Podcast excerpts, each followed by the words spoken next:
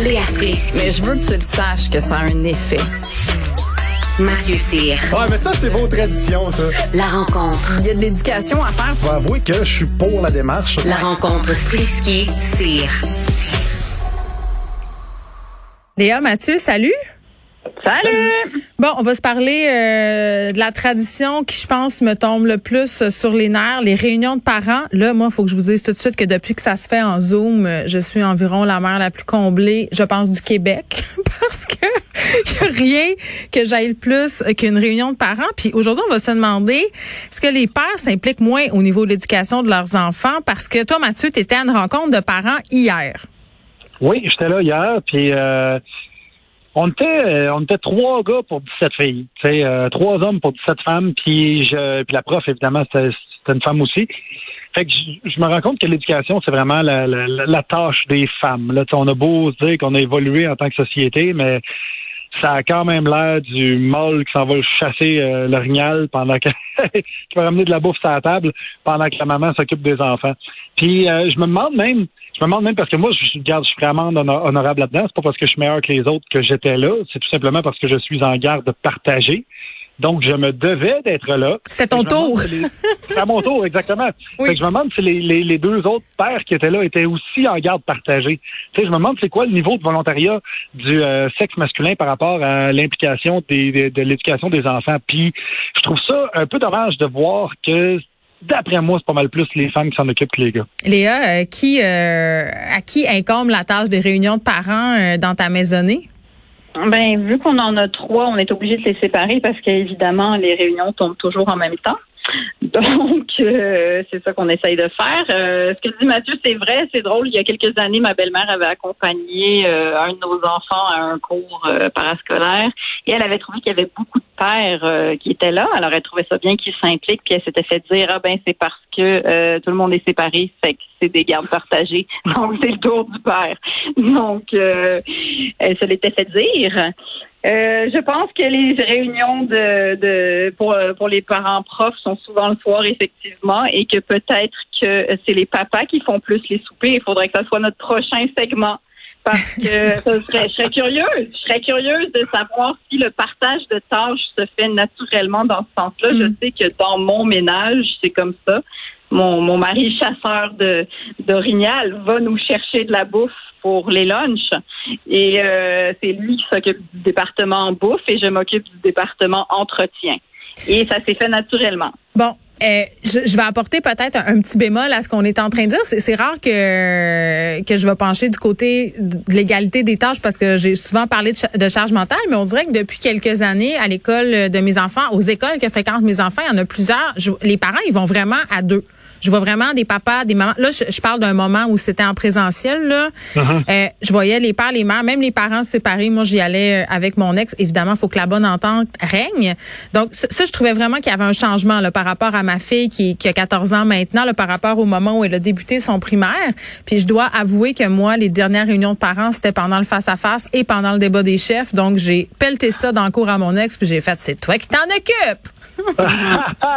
ben, mais, à- aller dans une réunion de, de parents, professeurs à deux, je trouve que c'est une drôle d'activité de couple. Non, mais tu peux cruiser Euh, si t'es séparé, là. Mettons, mon ex, là, j'ai dit, j'ai check s'il y a des belles petites mères, là, en première année.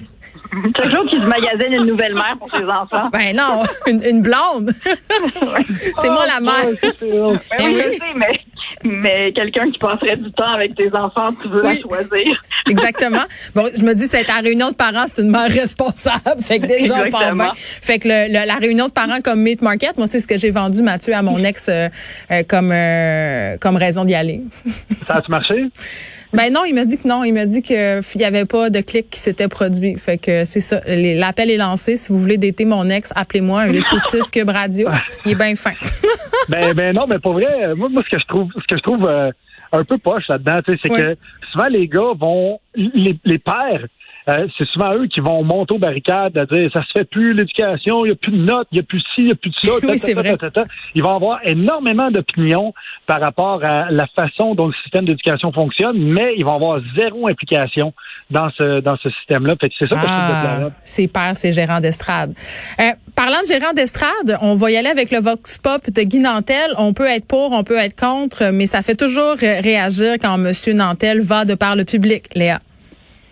Oui, et puis moi, j'ai été dans le passé euh, en chicane avec Guy Nantel. Ah oui? euh, de manière, oui, de manière visible sur Twitter. Oui, Euh, oui. J'ai même, j'ai, j'ai même déjà fait un vox pop pour prouver que c'est vox pop, c'est vox pop qui était pas bon parce que euh, j'étais allée à Lu- devant Lucam pour refaire exactement le même chemin qu'il avait fait pour montrer que les Québécois étaient pas aussi nono que ce qu'ils prétendaient parce que ça m'énervait. Euh, donc là, je suis bien prise à mon propre jeu parce que je peux voir le manque d'objectivité que j'ai parce qu'à partir du moment que les questions sont posées à des anti-vaccins, je suis contente qu'ils se fassent piéger. Donc bien fait pour moi. Bien fait pour moi. Puis en plus, euh, force est de reconnaître, je sais pas si c'est parce que euh, Guy s'est lancé en politique que ça n'a pas marché, que ça y a mis une peut-être une claque d'humilité, je sais pas, mais j'ai trouvé que c'était un homme nouveau dans ce vox pop là. Donc je le dis euh, ici en ondes euh, que c'est une bonne job. En plus, c'est courageux. Euh, il affronte des gens on- que la plupart des gens n'oseraient pas aller parler à ces gens-là. Il se fait bousculer pendant le vox pop, il se fait intimider et il leur tient tête comme seul un humoriste peut le faire. Je pense. Mon Dieu, c'est la grande réconciliation. Ben on, voilà. on vit un moment, là. Il le saura Ben oui. pas parce qu'il m'a il m'a bloqué sur Twitter. Alors probablement qu'il sait plus que j'existe, mais en tout cas moi je le dis pour euh, pour ma propre humilité. Je Voilà. m'en- Je m'engage à lui faire parvenir le segment euh, de cette euh, rencontre, euh, Léa. Parfait. Mathieu, qu'est-ce que t'en penses, toi, de ce Vox Pop de Guy Nantel? Où il y a- c'est vrai qu'il a confronté des gens intimidants là, qui sont habillés en genre de motard des pauvres. Là? Mais il confronte souvent euh, Guy, tu sais, puis c'est ce que je trouve le fun. Et je trouve que justement avant, euh, quand, quand tu voyais que ça te trottait dans la tête d'aller en politique, il, se mouillait moins, tu sais, euh, par rapport à ce qui s'est passé là. Euh, tu sais, puis on peut être pour ou contre la démarche, reste que ces gens-là existent. Tu sais, c'est pas des comédiens qui sont payés pour être épais. Puis il leur dit au début, hein, il leur dit qu'il va garder les Ouais. bouts, euh, il les prévient quand même. là. Ça, je trouve ça bien. Quand tu, quand tu vois quelqu'un qui est pas capable de dire dans quel siècle on vit, ou euh, tu sais, c'est- Au c'est- 18e, right? C'est ça? on est au c'est ça. 18e. Non, non, deux- il disait qu'on était au 210e. Ah, 210e siècle, il arrondissait à peu près, là, tu sais. Oui. Fait que pour lui, déjà, d'après moi, c'est peut-être peut-être que je ne sais pas, c'est peut-être un voyageur du futur qui Mm. est arrivé ici par lévitation, puis je suis pas au Oui. courant. Mais sinon, je trouve que oui, c'est facile d'exposer la, la médiocrité mentale, intellectuelle, disons, euh, des gens à l'écran. Mais d'un autre côté, il le fait souvent avec doigté, sans être trop chien avec les personnes. Puis ça, faut lui rendre parce que j'ai Oui. J'aurais eu de la misère. Tu sais, des fois, j'aurais eu de la misère à garder mon sérieux. là. Ben, Moi, quand, quand- quelqu'un oui. m'arrive, puis tu me demandes c'est quoi le nom du premier ministre, euh, il va te dire Ah, Joe Bocan. C'est dur de rester sérieux devant ça. Là. En tout cas, moi, je me demande euh, lequel de ces deux, de leurs deux parents allait aux réunions. Si c'était leur mère ou leur père. Peut-être qu'il y avait personne. Léa, Mathieu, merci beaucoup. À demain. Merci beaucoup. Bye. Salut, bye.